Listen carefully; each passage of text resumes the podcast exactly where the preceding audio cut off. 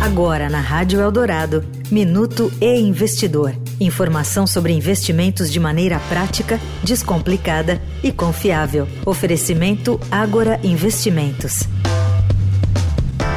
Em carta semestral, a gestora Esquadra questionou práticas contábeis utilizadas por alguns fundos imobiliários.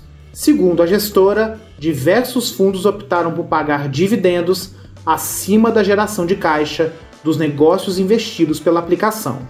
Dessa forma, com dividend yield maior, esses produtos conseguem inflar o preço dos ativos listados por atrair mais investidores interessados em dividendos.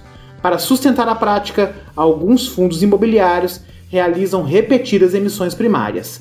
Segundo a esquadra, há chance não desprezível de surpresas negativas para cotistas de alguns desses fundos, que nos últimos anos cresceram no portfólio de pessoas físicas brasileiras. Eu sou Renato Vieira, editor do e Investidor. Até a próxima. Você ouviu o Minuto e Investidor. Informação confiável para investir bem. Oferecimento Agora Investimentos.